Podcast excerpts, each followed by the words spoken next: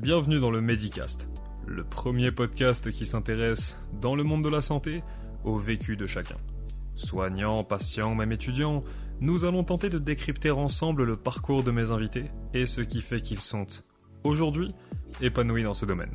Ainsi, en compagnie de mes hôtes, j'essaie de vous donner les clés de leur satisfaction, dans la sphère professionnelle comme dans la sphère personnelle. L'objectif est d'avoir une vision globale de mes invités en approfondissant leurs expériences. Nous aborderons ce qui a contribué à leur évolution sans omettre les obstacles auxquels ils ont dû faire face. Dans ce podcast, nous nous pencherons sur ce milieu si singulier qu'est celui de la santé. Nous nous interrogerons sur la pratique de ces différentes professions et donnerons également la parole à ceux que l'on entend parfois trop peu dans ce domaine, les étudiants, les jeunes diplômés et les patients. Le Medicast vous propose un regard nouveau sur le monde de la santé et ça commence maintenant.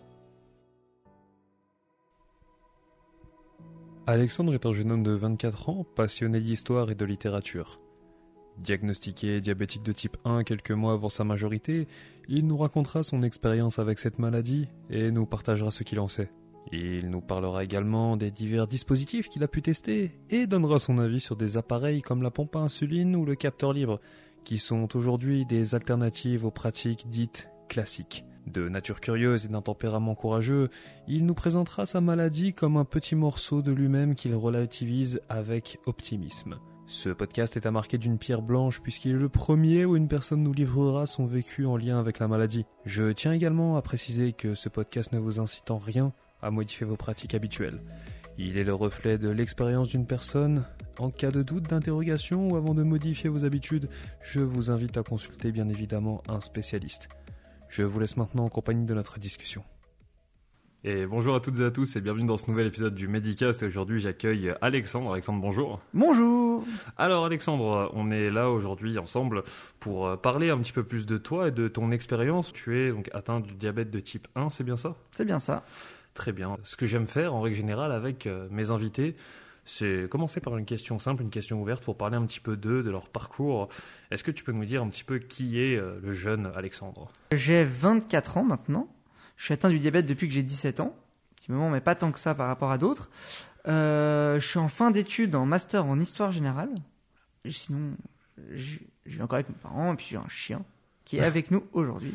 Ah ça, ce très cher Sony est dans notre compagnie actuellement. Tu peux nous parler de, ta maladie et ce que tu en sais Ben du coup voilà, c'est diabète de type 1 euh, depuis mes, comme j'ai dit, depuis mes 17 ans. Le diabète type 1 consiste en fait à, à une, une insulinodépendance, c'est-à-dire que je ne produis pas d'insuline. Mhm.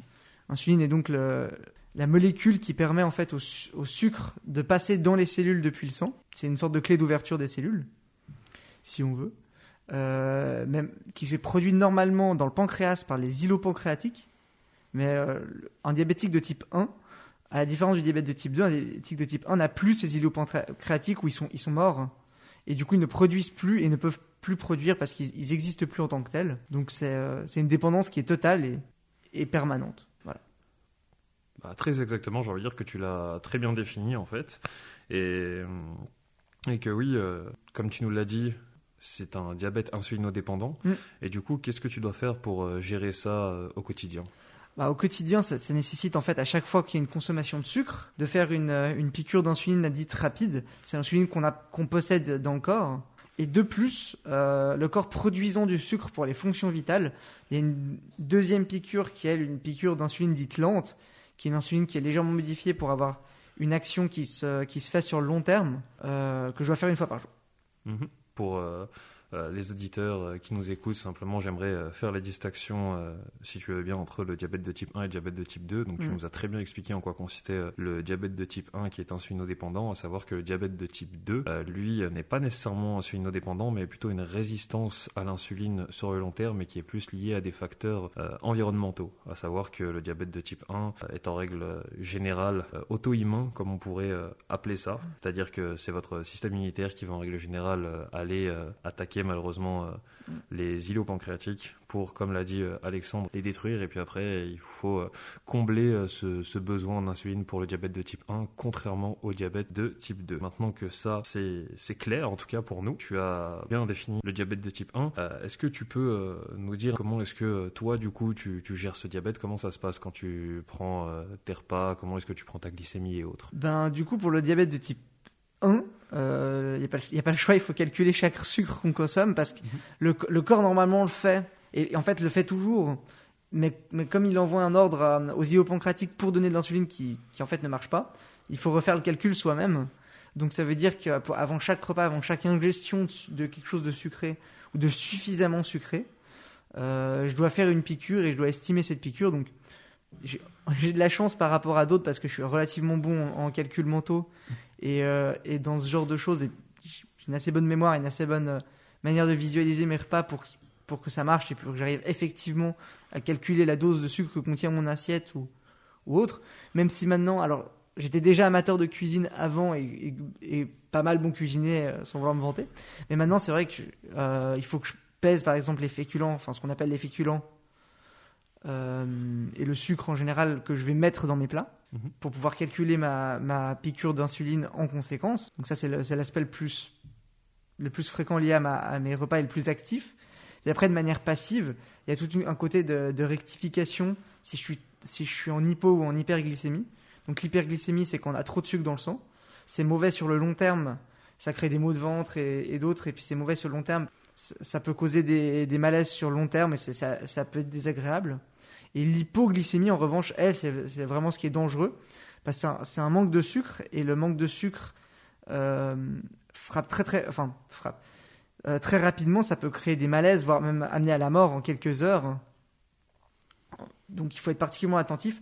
Heureusement, les, euh, les symptômes d'une hypoglycémie sont assez facilement remarquables. Donc, euh, donc là, c'est une rectification qui est plus simple où il faut juste manger du sucre rapide. Donc voilà. Donc il y a un équilibre à avoir euh, toujours entre l'insuline qu'on met, qu'on a mis assez par rapport au repas, mais pas trop pour se retrouver dans une situation d'hypoglycémie. Donc il y a une question d'équilibrage qui se fait au jour le jour et ça peut être assez facile de perdre cet équilibre pour un jour ou deux.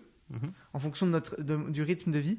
Heureusement, j'avais de base un rythme de vie sain avant même d'avoir le diabète, mais et, que j'ai gardé, donc c'est pas trop problématique, même si ça a amené à modifier un petit peu mon, euh, certains aspects de mon rythme de vie. Le côté le plus problématique, je dirais, c'est lié au sommeil. Parce que le, comme on ne dépense pas vraiment de sucre quand on dort, mhm. le, et à l'inverse, on en brûle un petit peu quand même, ben c'est le moment plus facile où on peut faire une hyperglycémie ou une hypoglycémie. Puis après, il y a des spécificités liées à mon propre diabète, par exemple. Euh, mon corps va, produit plus de sucre le matin. Je ne sais pas pourquoi, mais c'est mhm. un fait. Il produit plus de sucre le matin. Donc quasiment tous les matins, je suis obligé de faire une piqûre pour rectifier mon taux de, mon taux de sucre. Mhm. Voilà, Il y, a plein d'éléments qu'il faut prendre en compte dans la gestion de l'insuline. Euh, de l'insuline, c'est très, mécanique, c'est presque mathématique en soi. Puis voilà.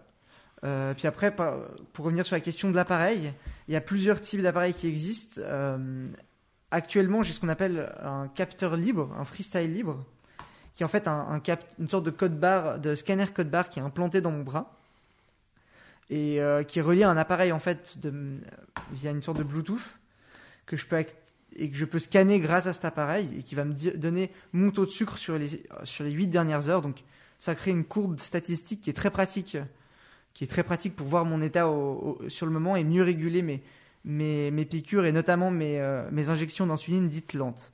Mm-hmm.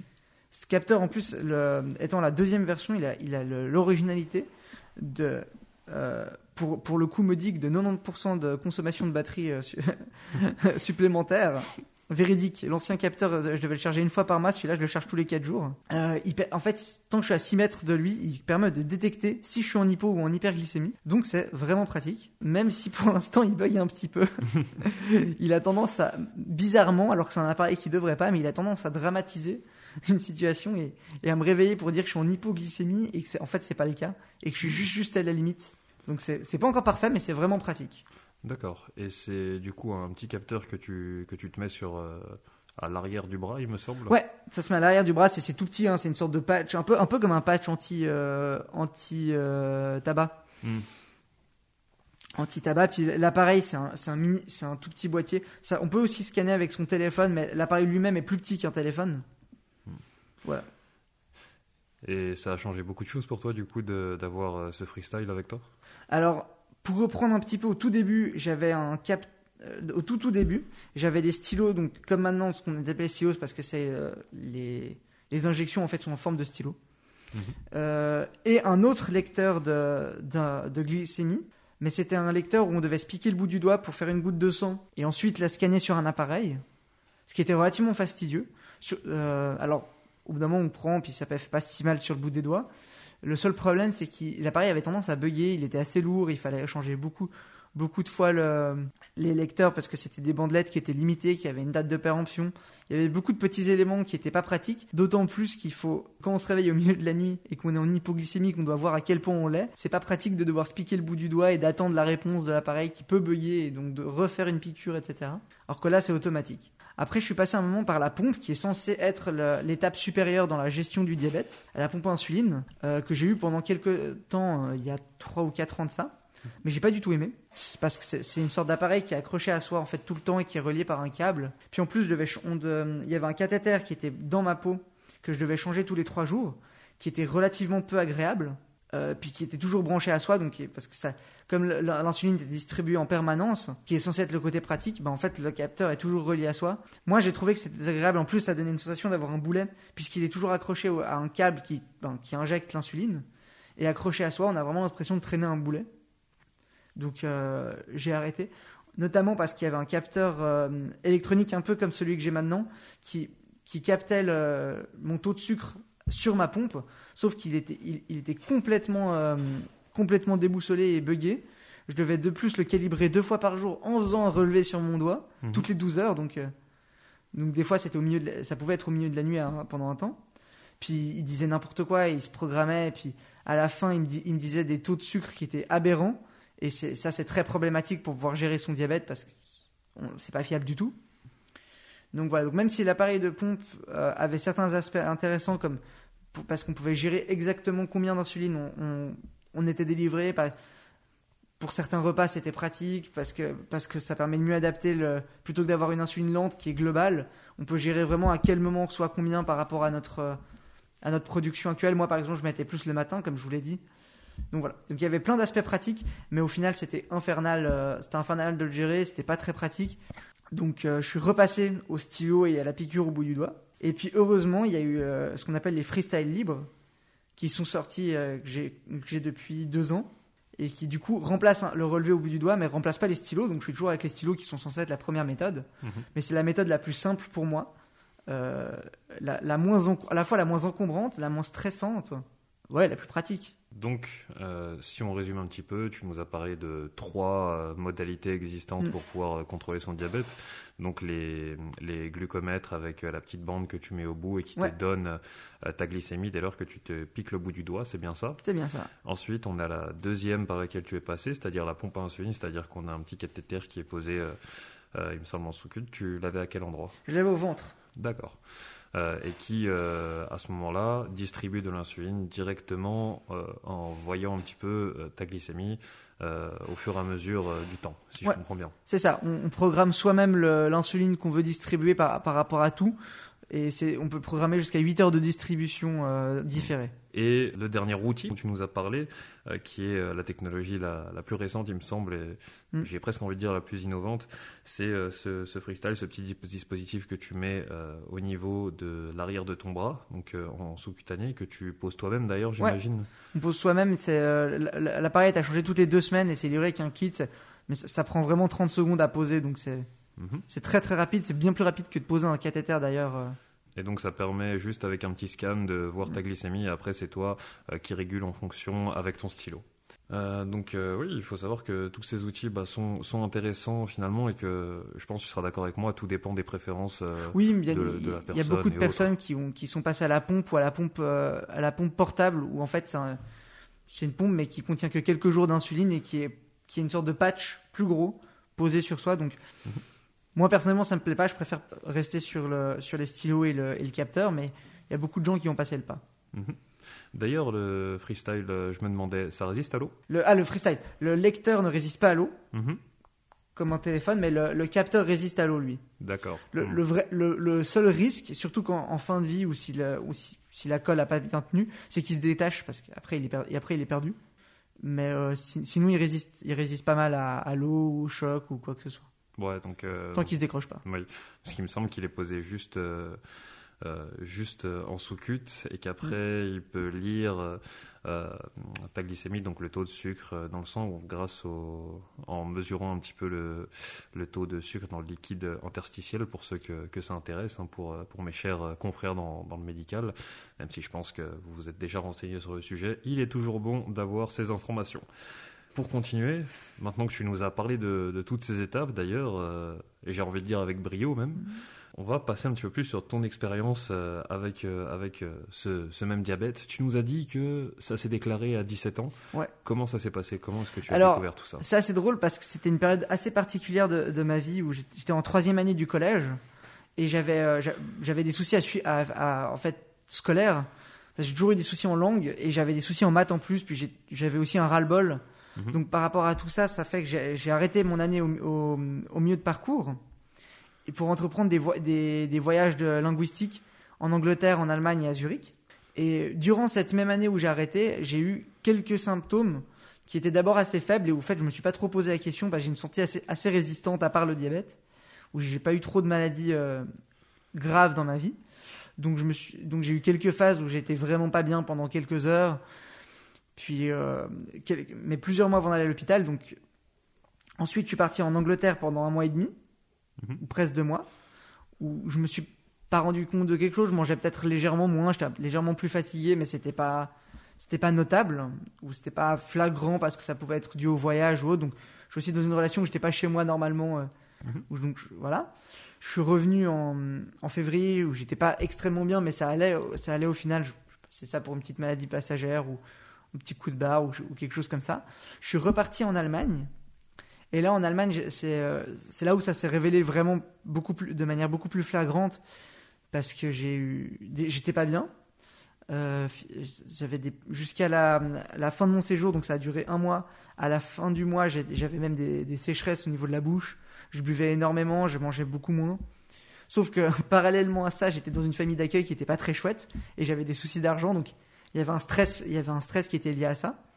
Mais quand je suis revenu en Suisse, la, meilleure anecdote, c'est de me dire, mais j'avais la langue qui collait à mes, à mes, parois de la bouche parce que j'avais toute ma salive, en fait, a été utilisée, l'eau était drainée pour, pour filtrer le sucre dans le sang. Donc, euh, je suis resté encore une semaine à Genève et puis à la place de partir, j'ai décalé mon, mon, séjour d'une semaine à Zurich et on m'a emmené à l'hôpital le dimanche. Et comme m'a amené à l'hôpital, honnêtement, j'étais soulagé d'apprendre que j'avais le diabète parce que je, pensais que j'avais genre la rate qui avait explosé ou, ou un cancer. J'étais tout blanc, j'étais vraiment pas bien, pas bien du tout j'étais il me semble que j'étais à quasiment 30 de, de glycémie quand on m'a admis, aux, urgences. Et puis, du coup, je suis rentré à l'hôpital à, ce moment-là, donc au bout de, quelques mois de, de périple. donc c'était assez particulier. Parce que j'ai arrêté l'année, puis du coup, j'avais pas eu mes cours, j'avais plus rien. J'avais mon séjour qui, mais qui a été décalé, donc je suis resté une semaine à l'hôpital. Après, on m'a signé un, médecin, une médecin, qui, que je vois toujours, euh, qui, qui, est une diabétologue, en fait, qui fait office de médecin généraliste et qui suit mon diabète. Mhm. Et puis voilà, depuis six ans, avec les quelques aléas au bout de. Enfin, les quelques, les quelques expériences avec la pompe à insuline et puis maintenant avec le freestyle. Alors, je la vois, depuis que j'ai le diabète, au tout début, je la, voyais, je la voyais une fois par mois, il me semble, mais assez vite. Et c'est toujours le cas maintenant, je la vois tous les trois mois. Mhm. Même si souvent c'est des contrôles de routine et ça m'a permis de, de, de, checker tous mes, tous mes problèmes de santé qui n'étaient pas liés au diabète. Par exemple, j'ai une, allergie aux fruits à coque euh, que je, que je, doutais depuis plusieurs années. Et du coup, je, suis allé voir un, un allergologue et, parce que j'avais un médecin. Donc c'est vrai que c'est l'avantage d'avoir un médecin qu'on est, obligé d'aller voir. On résout ses problèmes de santé. J'ai eu des légers problèmes de, de, de, peau au niveau des cheveux. Bah, pareil, j'ai résolu. Donc voilà, tout plein de petits problèmes. Mhm. Le, dernier, le dernier étant peut-être celui qui dure depuis le plus longtemps, mais qui est une migraine qui fausse un petit peu aussi, par contre, le, des fois l'interprétation des symptômes de, l'hypoglycémie ou de l'hyperglycémie. Hmm. Mais, euh, mais du coup, c'est vrai que c'est pratique d'avoir un médecin parce qu'elle me suit. Et bon, j'ai de la chance, c'est aussi une, un, médecin qui a, qui a 5 minutes à pied de chez moi. Donc, euh, Tu es dans un, environnement qui te permet euh, de plutôt bien le gérer. Quoi. Hmm. Comment ça se passait du coup avec les soignants? Tu... Tu as réussi à avoir un bon contact avec eux, il n'y a pas eu de problème particulier? Donc l'arrivée aux urgences c'était un peu particulière parce que c'était pas urgent mais j'étais pas bien puis j'ai passé des heures et des heures. Puis en fait après j'étais admis dans le, dans le, service de diabétologie euh, le lendemain et là en fait j'étais accueilli par, euh, par, une équipe d'aides-soignants plus deux infirmiers spécialisés euh, dans le diabète qui ont en fait été eux qui m'ont formé à, à m'expliquer qu'est-ce que c'est le diabète en détail, comment ça marche, comment le traiter. Et ça, c'était assez intéressant. J'avais, j'ai aussi eu des, euh, j'ai aussi vu une, nutritionniste à la fois à l'hôpital, puis ensuite, qui était très chouette parce que bah, du coup, j'ai appris beaucoup de choses sur la nutrition, que, compétences que j'utilise encore bah, d'ailleurs maintenant pour, euh, pour ma vie de tous les jours ou, ou quand, quand je suis responsable de camp de vacances. Donc ça, c'est, c'est assez intéressant, puis c'est un savoir qui était, qui était assez chouette à acquérir, en plus d'être un savoir utile pour le diabète. Euh, donc voilà, j'ai vu, j'ai vu ces personnes, c'est vraiment les infirmiers qui m'ont accompagné. J'ai vu mes médecins, je pense, 30 secondes au bout du troisième jour et de, la 30e, euh, du 30e relevé de sang. Donc c'était, euh, donc c'est vraiment les infirmiers qui ont, qui ont, été, qui ont été là. Mhm. j'ai, après j'ai eu de la chance parce que j'ai assez vite compris comment ça marchait et ils, ils étaient assez contents. Mais en même temps, à l'époque, je sortais aussi de mes cours de chimie où on avait traité du diabète ou de biologie, où on avait traité du diabète en cours. Donc et de, la création de molécules, de, des dynamiques du corps, etc. Donc, je savais de base comment ça fonctionnait. Puis après, c'est des maths avec des, quantités de sucre dans les plats et ce genre de choses. Donc, pour moi, c'était pas trop dur de, comprendre et de m'y faire. Mais je voyais parce que j'avais 17 ans quand je suis arrivé. Je pense que j'étais le plus jeune de 30 ans dans la salle. En face de moi, il y avait, un, très gentil monsieur, mais qui, qui, était en, qui était en surpoids et qui a failli perdre son doigt de pied parce que son diabète était moins bien contrôlé et du coup il a perdu des comme le diabète est moins bien contrôlé les certains capillaires qui sont aux, extrémités du corps se bouchent. Et en fait ça tue un petit peu les nerfs. Donc on sent plus certains problèmes. Et en l'occurrence il sentait il sentait plus vraiment ses doigts de pied.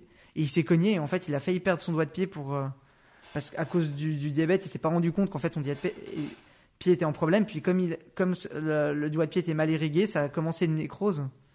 Et à quelques jours près ou à quelques heures près il aurait dû être coupé c'est pas anodin quand c'est mal géré, mais d'un autre côté, voilà, c'est euh, bien géré, c'est pas si problématique. Et à l'hôpital, pour moi, ça allait. Je voyais après qu'il y avait, voilà, il y avait cette personne, il y avait aussi une personne âgée où ça allait, mais elle gérait pas vraiment son diabète, et puis c'était quelqu'un d'autre qui le faisait pour lui. Donc systématiquement, quand il y avait un problème, on l'envoyait à l'hôpital. Donc voilà. Mais euh, au-delà de ça, c'était un chouette séjour. Mine de rien. C'était assez reposant parce que j'étais pris aussi dans un, dans un cycle de voyage puis où j'étais pas bien à la fin. Et puis de base, quand je suis arrivé à l'hôpital, je savais que j'allais y rester pour un moment parce que j'étais vraiment mal, donc j'avais pris des livres, euh, pris des livres avec moi. Puis en plus, il y avait ma famille, mes amis sont venus me voir, et puis il y avait des gens assez sympas à l'hôpital même. Il faisait beau, c'était en plein été, donc euh, il y avait aussi le jardin euh, qui était accessible. Donc. Plus, la nourriture était bonne aussi, malgré ce qu'on dit. Pas assez une fois que j'ai recouvré mes forces, parce que j'avais faim. Mais voilà. Par contre, voilà, anecdote sympa, enfin sympa non, mais quand je suis rentré à l'hôpital, j'étais à tel point desséché que je faisais 52 kilos, sachant qu'à l'époque j'étais un petit peu plus gros que maintenant, c'est-à-dire que je faisais 63-64 kilos, euh, et c'était pas mal de graisse, faut, faut être honnête. Je faisais moins de sport à l'époque, et, euh, et entre, en 6 mois j'ai perdu 12 kilos, dont 8, euh, presque, dont 6 en eau, parce que quand je suis rentré à l'hôpital, je faisais 52 kilos plus ou moins. Et quand j'en suis sorti, j'en faisais 57 ou 58. Et c'est surtout la réhydratation hmm. qui, euh, qui a beaucoup joué. Donc c'était vraiment, euh, c'était vraiment important comme, euh, comme moment pour comprendre un petit peu les tenants et les aboutissants autour, autour de, du diabète, j'ai envie de dire. C'est ça. Euh, je vais juste revenir sur un, sur un point, mm. euh, même sur deux points, parce qu'il y en a un qui est intéressant que j'aimerais qu'on aborde, et l'autre, c'est juste euh, faire la distinction entre nutritionniste et diététicienne. Mm. À savoir que nutritionniste, si tu veux, avec une formation, tu peux euh, devenir euh, nutritionniste ou euh, faire de la pub et autres, alors que ceux qui sont dans le milieu hospitalier, en règle générale, sont les diététiciens, diététiciennes, mm. et eux n'ont pas nécessairement le droit de se faire de la pub et doivent bosser notamment en milieu hospitalier. Juste la petite distinction pour mes confrères avant qu'on me tape sur les doigts, tu vois. C'est possible que j'ai vu que des diététiciennes d'ailleurs. Moi-même, je faisais pas de distinction entre le terme. Mm. Bah, c'est quelque chose de, de, très peu connu finalement que moi-même j'ai appris, tu vois, pendant mes études, pendant que je faisais la formation d'infirmier. Et comme tu l'as dit, bah, tu as très bien résumé aussi les, les, symptômes qui sont un petit peu les, euh, les red flags hein, quand, pour, quand le diabète se, mm. se manifeste. Tout ce qui est sécheresse buccale, tout ce qui est euh, le fait d'uriner euh, très, très très très fréquemment aussi et, et cette, cet amaigrissement potentiel. Mm. J'étais aussi tout blanc. Mm. J'étais assez blanc aussi. Après, ça, c'est dans les cas d'hyperglycémie. Certains se révèlent avec une hypoglycémie, où bah, là, c'est plutôt des syndromes d'évanouissement ou autres qui vont être testés. D'ailleurs, les ambulanciers testent à chaque fois qu'il y a un problème quand ils accueillent euh, certains patients, ils testent les gens euh, avec, leur, euh, avec un glycomètre dès qu'ils peuvent soupçonner qu'il y a une hypo ou une hyperglycémie. Mhm. Voilà. Les symptômes peuvent être variés chez les gens. Il y a par exemple une connaissance, qui, on m'avait rapporté qu'elle avait qu'en fait elle avait arrêté, ses yeux s'étaient bouchés pendant un temps, soit à cause du sucre, il me semble, ou, à l'inverse pour une hypoglycémie. Et elle voyait plus pendant quelques instants. Mhm. Oui, parce que c'est vrai qu'il faut savoir aussi que le, diabète euh, à court, moyen et, long terme peut avoir pas mal de, euh, de répercussions. Hein. C'est, bah, en fait, c'est ce que tu disais, c'est-à-dire que le fait d'avoir trop de sucre dans les, dans les vaisseaux sanguins euh, peut amener à certaines, certaines pathologies, notamment au niveau euh, des vaisseaux, donc au niveau angiologique, au niveau micro-angiologique et macro-angiologique, donc dans les grands ou les petits vaisseaux. Et on peut aussi avoir euh, des, lésions au niveau nerveux, comme tu, comme tu le disais, par exemple, euh, au niveau des pieds, finalement, où après on ne sent plus mm. grand-chose. Et c'est là où gérer son diabète sur, sur le court, moyen, long terme devient quand même quelque chose de... j'allais dire intéressant, mais on va utiliser un autre terme, devient, devient important, même j'ai envie de dire, pour pouvoir euh, jouer sur euh, ce qu'on peut appeler la qualité de vie. Mais justement, qu'est-ce que, qu'est-ce que toi tu aurais euh, à dire à ce sujet? Est-ce que tu qualifierais comment cette qualité de vie depuis que, qu'on a découvert ce diabète chez toi? Ben, Pour être honnête, comme je, comme je disais tout à l'heure, j'ai pas tellement changé de rythme de vie. en tout cas, au début, dans le sens où j'avais déjà une alimentation saine. Je mhm. mangeais un petit peu trop de, de féculents en proportion. En fait, un passage à l'hôpital pendant une semaine, on réduit de régime et pendant plusieurs mois, on a été malade et on a, on a diminué la quantité qu'on mangeait, reste euh, assez longtemps. Et pour moi, c'est un changement qui a été permanent puisque j'ai pu modifier grâce à ça mais, euh, ma quantité de nourriture euh, que je mangeais, du moins en termes de, de, de, féculents, de pâtes, de riz, de blé, de toutes sortes de choses. Donc j'ai diminué la quantité de ce genre d'aliments et j'ai un petit peu augmenté ma quantité de légumes que je consommais. Mais c'est c'est vraiment cette diminution de, de quantité en féculents qui, qui, a, qui est le changement majeur. Je ne mangeais pas dans les fast-food de base ou ce genre de choses, donc j'ai pas eu trop de changements a priori. Pareil, je suis pas tellement quelqu'un qui est, qui est un euh, fan de dessert ou de sucreries, où là ça peut être plus compliqué de, de, manger du gâteau tous les jours. Euh. Hmm. Enfin, on peut le faire, hein, mais ça, ça, nécessite un équilibrage différent du diabète, et qui pour moi m'intéresse pas spécialement. Hmm.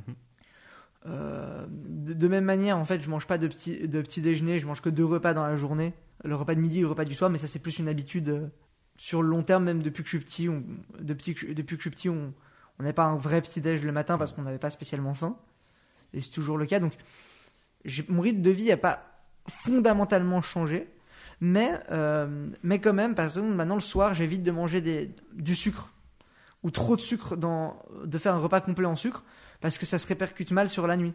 J'en mange des fois de temps en temps, je fais un vrai repas où du moins je mange une petite quantité, mais qui n'est pas équivalente à celle d'un repas, qui va être quelque chose comme la moitié plus ou moins, ou pas du tout. Mhm. Puis j'ai pris l'habitude de manger moins aussi le, soir, c'est pas un problème. J'ai pas un rythme de vie où je fais quelques sports, euh, je, fais 5 heures de sport par semaine euh, hors temps de Covid, parce que là, c'est, là je fais rien du tout. Mhm. C'est, triste, mais. Euh, mais malheureusement, on n'a pas trop le choix. Ça. je, je, je fais des arts martiaux et ça me motive pas de faire du sport tout seul, donc euh, c'est comme ça.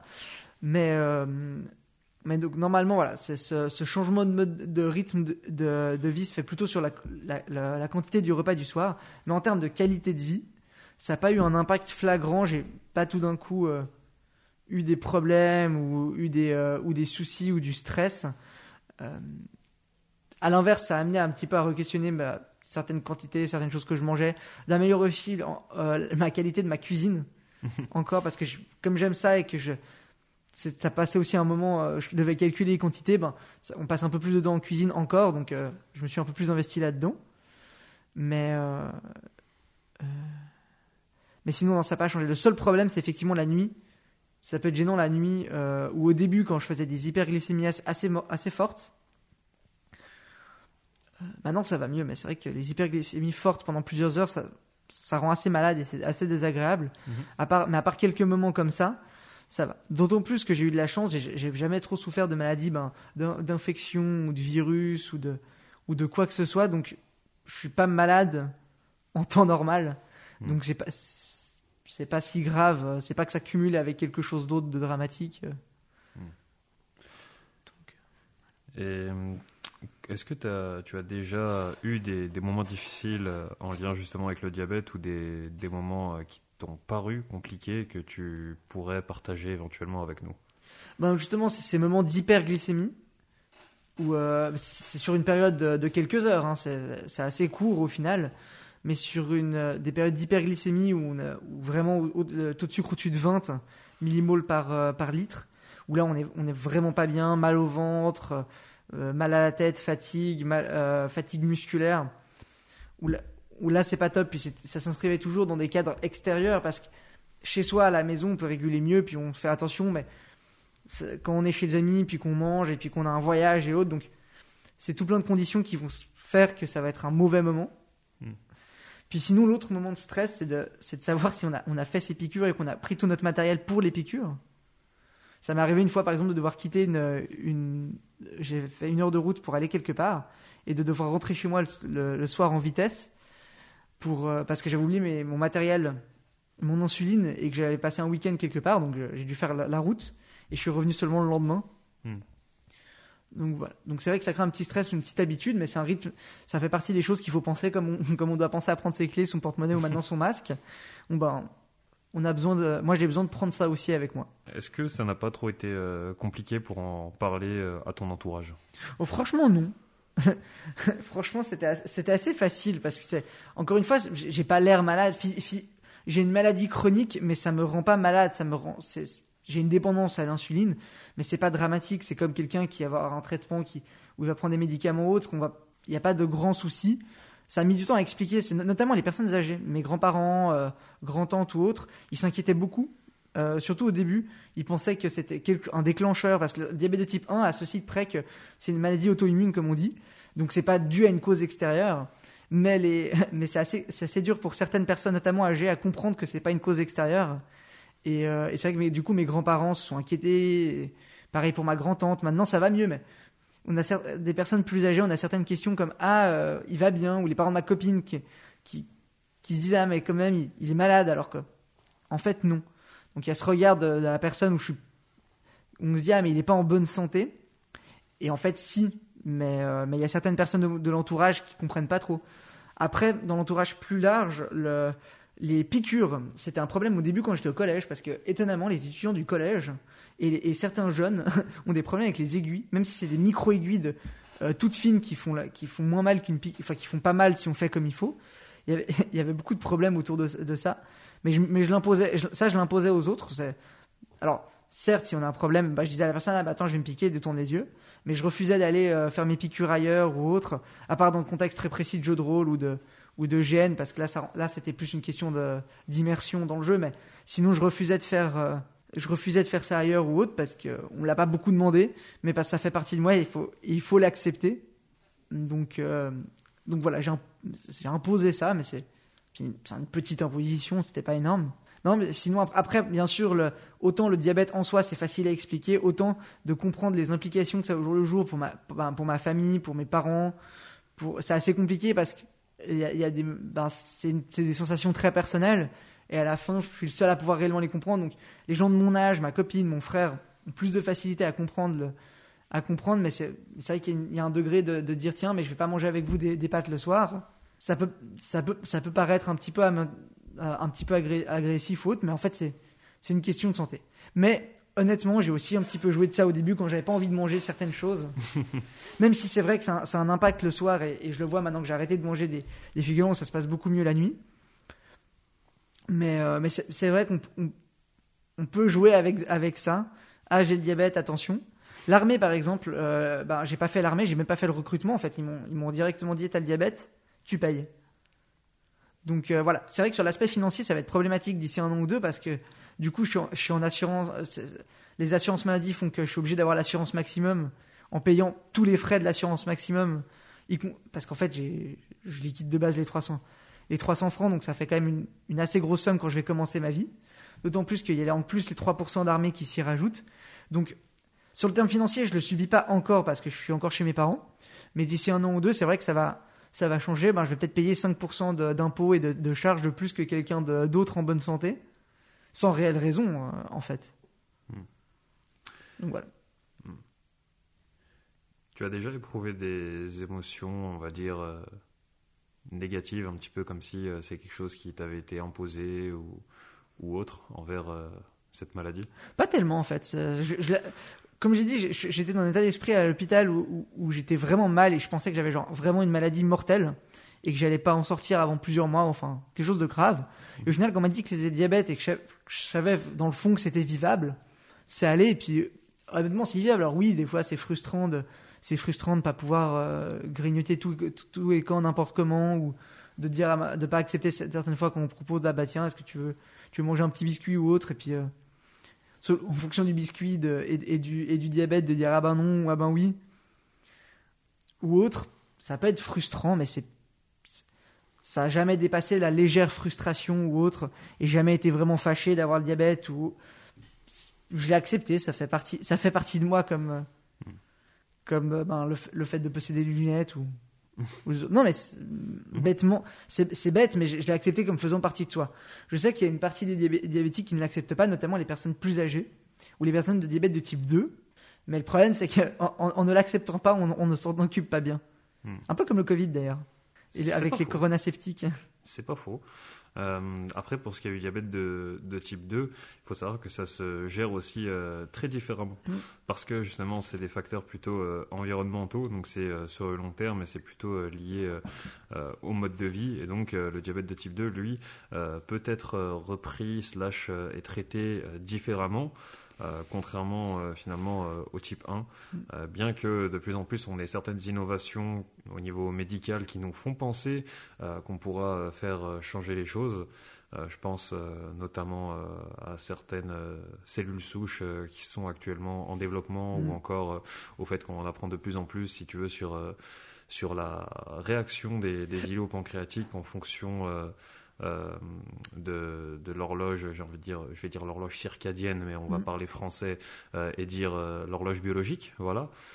comme quoi les îlots de pancréatiques réagiraient différemment en fonction du moment de la journée ou autre. et donc, je pense qu'il y a aussi pas mal, tu sais, de mm, d'espoir finalement pour pouvoir traiter euh, cette maladie euh, d'ordre chronique. Et je pense, euh, je pense ça pour le type 1 comme pour le type 2 d'ailleurs. Mm. Et à savoir, bah, au niveau épidémiologique, je crois que c'est 10% de la population totale en Suisse qui, qui est touchée par le diabète, mais tout diabète confondu, parce qu'il y a plusieurs formes de diabète, il n'y a pas que le type 1 et le type 2. on en parlera peut-être dans un, dans un autre épisode. Et le diabète de type 1 représente environ 20% du nombre de diabétiques totaux en Suisse. Mm. Donc euh, oui, à savoir que qu'après il y a des spécificités et que c'est très intéressant euh, d'avoir euh, d'avoir ton point de vue et, notamment ce que ce sur quoi je voulais rebondir maintenant, c'était sur le fait que juste, tu voyais pas le diabète comme une fatalité, mais que tu l'avais accepté. Cette acceptation, elle a pris du temps ou est-ce que ça s'est fait assez rapidement? Ça s'est fait, ça s'est fait presque immédiatement dans, euh, dans le sens où, ma, rémission de, de, mon état quand je suis allé à l'hôpital et que j'ai été sous j'ai été sous pompe insuline j'étais vraiment mal c'est fait en fait en acceptant euh, en même temps qu'on me dise ah bah t'as diabète et, et puis tiens comme c'est comme ça que tu traites et autres. Donc avec un traitement qui est aussi assez facile par exemple le traitement du diabète n'a aucun effet secondaire sauf si euh, mal géré et avec hypo ou hyper, hyperglycémie mais il n'y a pas de, symptômes par exemple comme un comme un épileptique donc au final c'est pour moi, c'était facile à accepter. Après, le, pour les diabètes, euh, les, diabètes, les autres diabétiques de type 1, ça dépend à, l'âge auquel ils l'ont.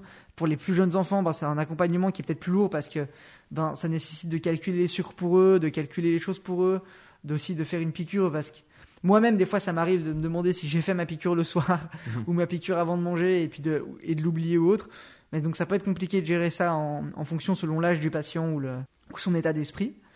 Donc, moi, j'ai eu de la chance, je l'ai accepté.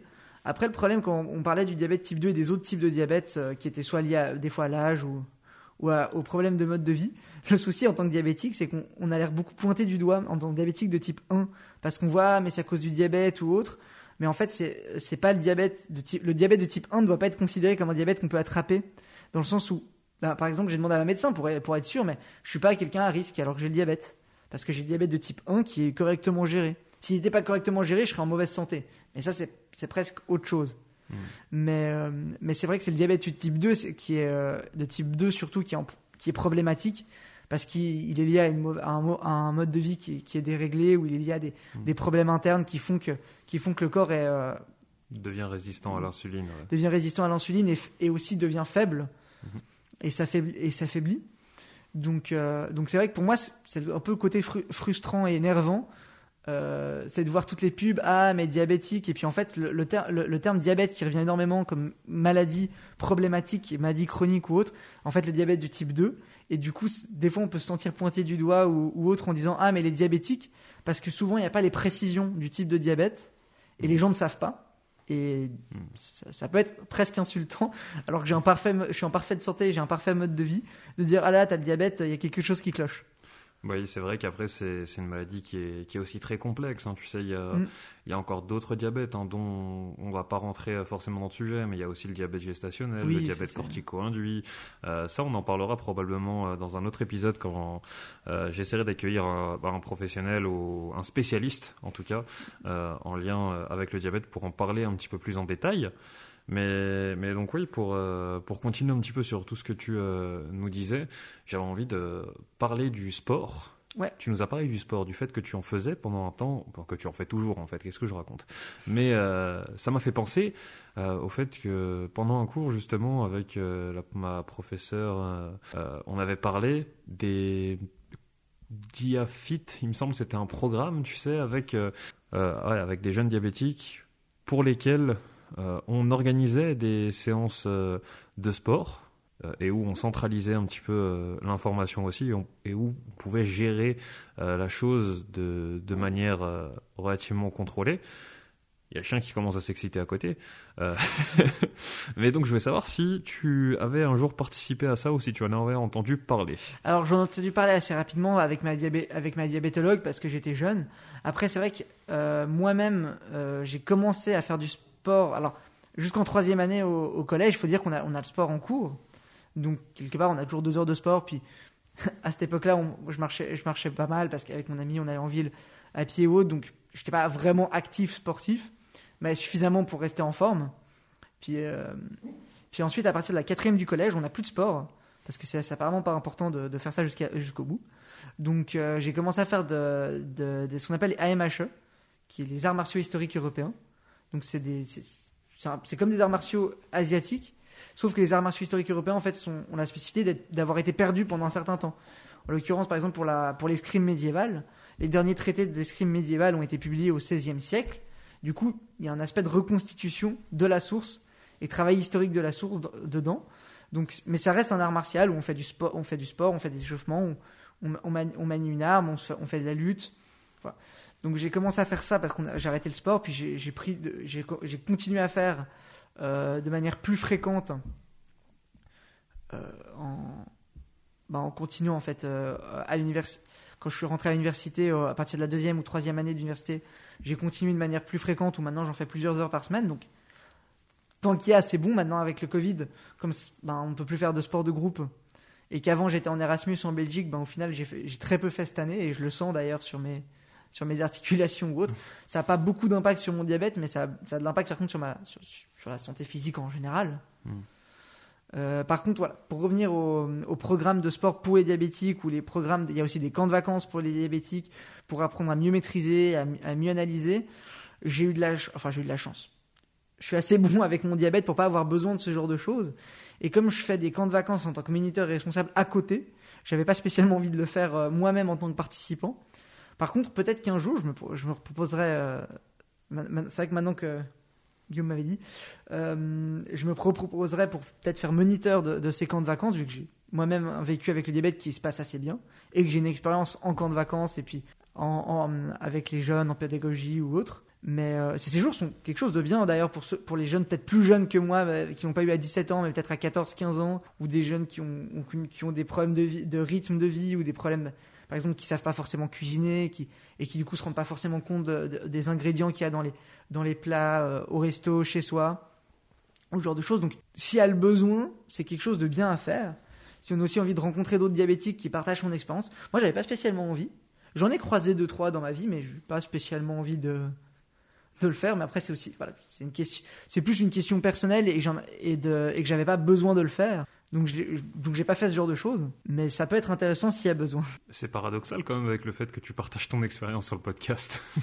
Ben partager l'expérience en podcast permet de est juste un partage d'une heure en expérience où je partage mon expérience, mes connaissances. Au final, ce, ce genre de partage, je l'ai fait avec plus ou moins tout le monde de mon entourage euh, dès qu'on a commencé à parler du diabète. Mhm. C'est un partage que je trouve important pour communiquer de qu'est-ce que c'est le diabète aux autres. Mais après, le, le principe des camps, de des camps, euh, des camps ou des, euh, des, des- des séjours pour les diabétiques n'est pas juste d'apprendre ce que c'est le diabète, mais vraiment d'apprendre à le maîtriser, à le gérer, à le gérer au quotidien. Et donc, c'est tout un apprentissage qui, se fait là-bas. Et en fait, cet apprentissage, j'en ai pas besoin puisque je l'ai fait par moi-même de manière autodidacte. Mais euh, et c'est pour ça qu'ils sont utiles ces séjours parce que juste pour comprendre le diabète, on peut le faire ben, en écoutant ce podcast ou d'une autre manière, mais pour apprendre à maîtriser son diabète au jour le jour, si on n'y arrive pas tout seul, il faut, se faire aider, il faut aller dans ce genre de séjour pour, apprendre à accepter sa maladie et pouvoir la gérer. Et il me semble que tu lis aussi régulièrement. Oui. coup. Que tu lis même beaucoup. Quand je suis rentré dans ta chambre, j'ai vu une sacrée pile de bouquins. Et euh, est-ce que justement tu peux nous parler un petit peu de cette euh, passion pour, euh, pour la lecture en nous parlant peut-être d'un bouquin qui t'a particulièrement euh, euh, inspiré dans, dans ta vie de, de tous les jours? En fait, c'est compliqué à dire parce que je suis un- alors dans les livres, je lis à la fois beaucoup ben, pour l'université, pour des, des livres d'histoire, mais de manière analytique. Après, pour le plaisir, je lis des, euh, je lis des classiques, des romans historiques et surtout beaucoup de, science-fiction et de fantasy. Voilà, c'est mes petits dada. Euh, mais je pourrais pas citer un auteur ou un bouquin en particulier que j'ai- vraiment adoré, qui est mon modèle. Je me souviens d'un peu tous. J'ai une fréquence de lecture aussi assez élevée. Je lis environ un livre toutes les deux semaines. Donc je pourrais. Après, il y a des voilà. Si on me demande de parler de certains auteurs ou autres, je vais le faire volontiers avec plaisir parce qu'il y en a certains qui m'ont marqué et d'autres moins. Mais il n'y en a pas un que j'ai toujours en tête, euh, qui, que j'encense ou autre. Il y a quelques auteurs euh, comme Van Vogt, comme Jack Vance ou euh, Tanit Lee qui ont écrit des, livres, des séries de livres qui sont vraiment géniales. Mais c'est pas les seuls, c'est de loin pas les seuls. Il y a aussi Tolkien où j'ai bien, aimé. Je pourrais pas dire qu'il y a- que j'ai un livre modèle ou autre, mais euh, j'aime beaucoup lire ce genre de choses et ceux que j'aime vraiment, je, je m'en souviens encore. Il me reste deux questions encore à te poser. La première, si tu devais parler un petit peu de tes ressources autour de toi vis-à-vis du diabète qui t'ont beaucoup aidé, de quoi est-ce que tu nous parlerais? Honnêtement, je, je sais pas tellement de, j'ai pas tellement ben, eu besoin d'utiliser des ressources autres que moi-même et puis euh, et puis les documentations ou le parcours que j'ai eu avec ma diabétologue qui m'a emmené voir une diététicienne, enfin qui m'a emmené, ça fait partie du programme, mais auquel j'ai vu une, une diététicienne et puis qui me suit parce que j'ai, enfin j'ai pas tellement besoin de plus que ça. Après, euh, après qui m'aide au jour le jour avec le diabète. Moi, en fait, comme je le gère tout seul, j'aurais du mal à dire. Après, c'est vrai que maintenant que j'ai ma copine, je me repose des fois sur elle quand je, quand, je suis pas sûr d'avoir fait une piqûre ou euh, parce que c'est important de les faire tous les jours. Donc des, fois, je, suis un peu tête en l'air et, je, prépare le truc sans le, faire ou je le, je le fais et j'oublie. Donc c'est vrai que je m'appuie un petit peu sur, euh, sur elle quand j'ai besoin de quand, quand j'ai besoin de me rappeler si j'ai fait ou pas ce- les, pi- les piqûres. Mais sinon, euh, j'ai bah, j'ai pas tellement besoin de mobiliser de ressources pour maîtriser le diabète, autre que euh, le- de, de bien maîtriser ce que je cuisine au jour le jour.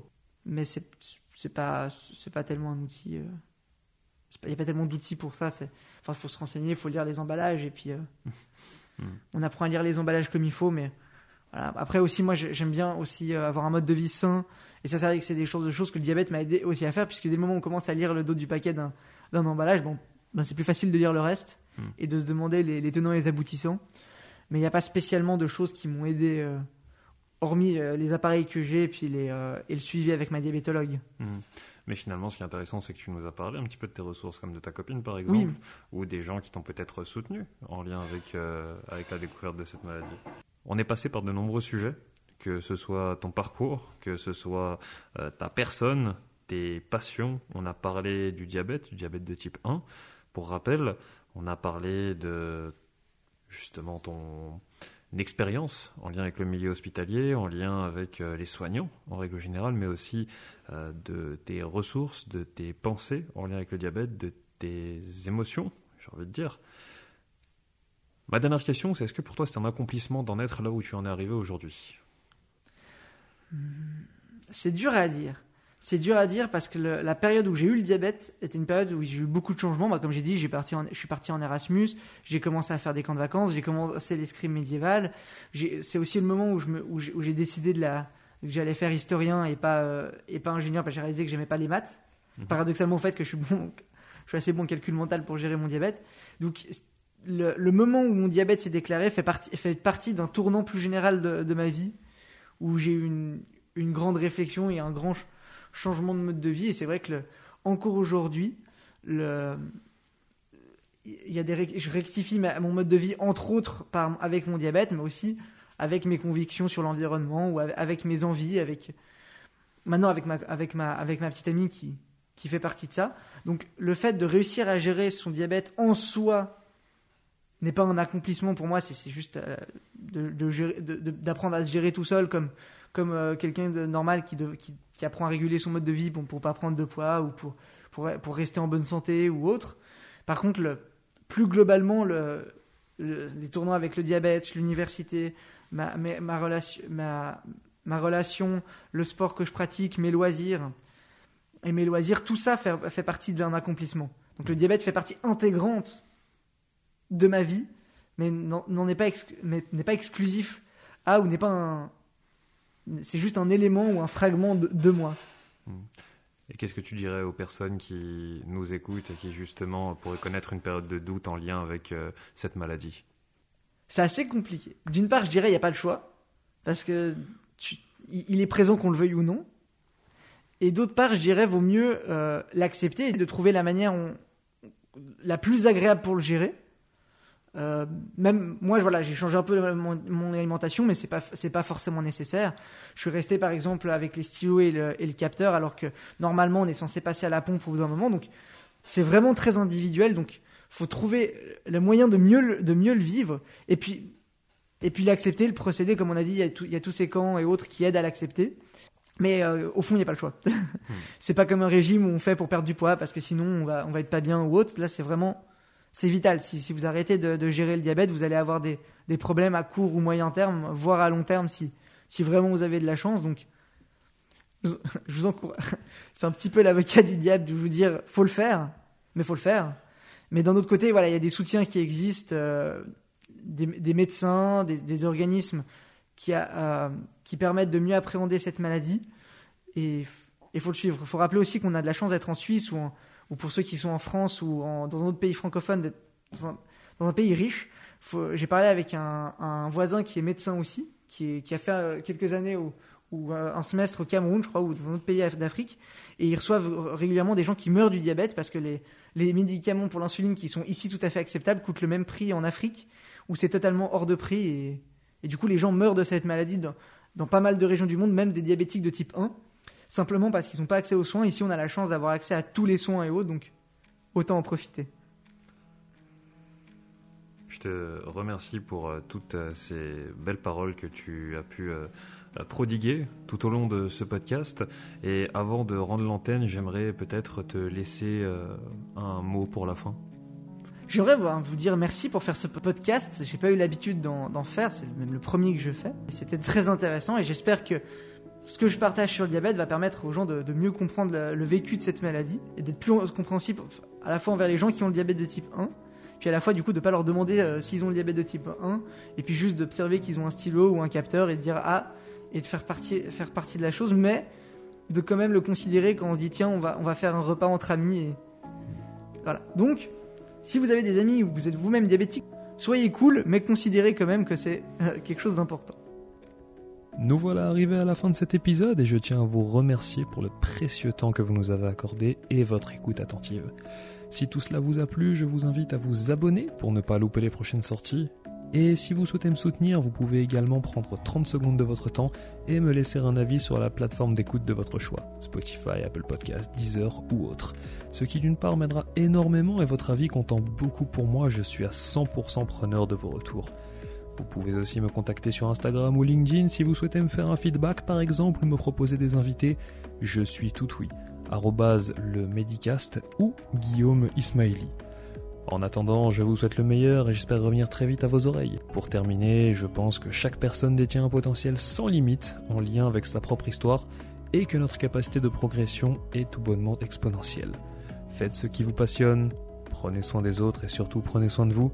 Vous étiez sur le Medicast en compagnie de Guillaume Ismaili. Je vous souhaite tout de bon pour la suite et à bientôt j'espère.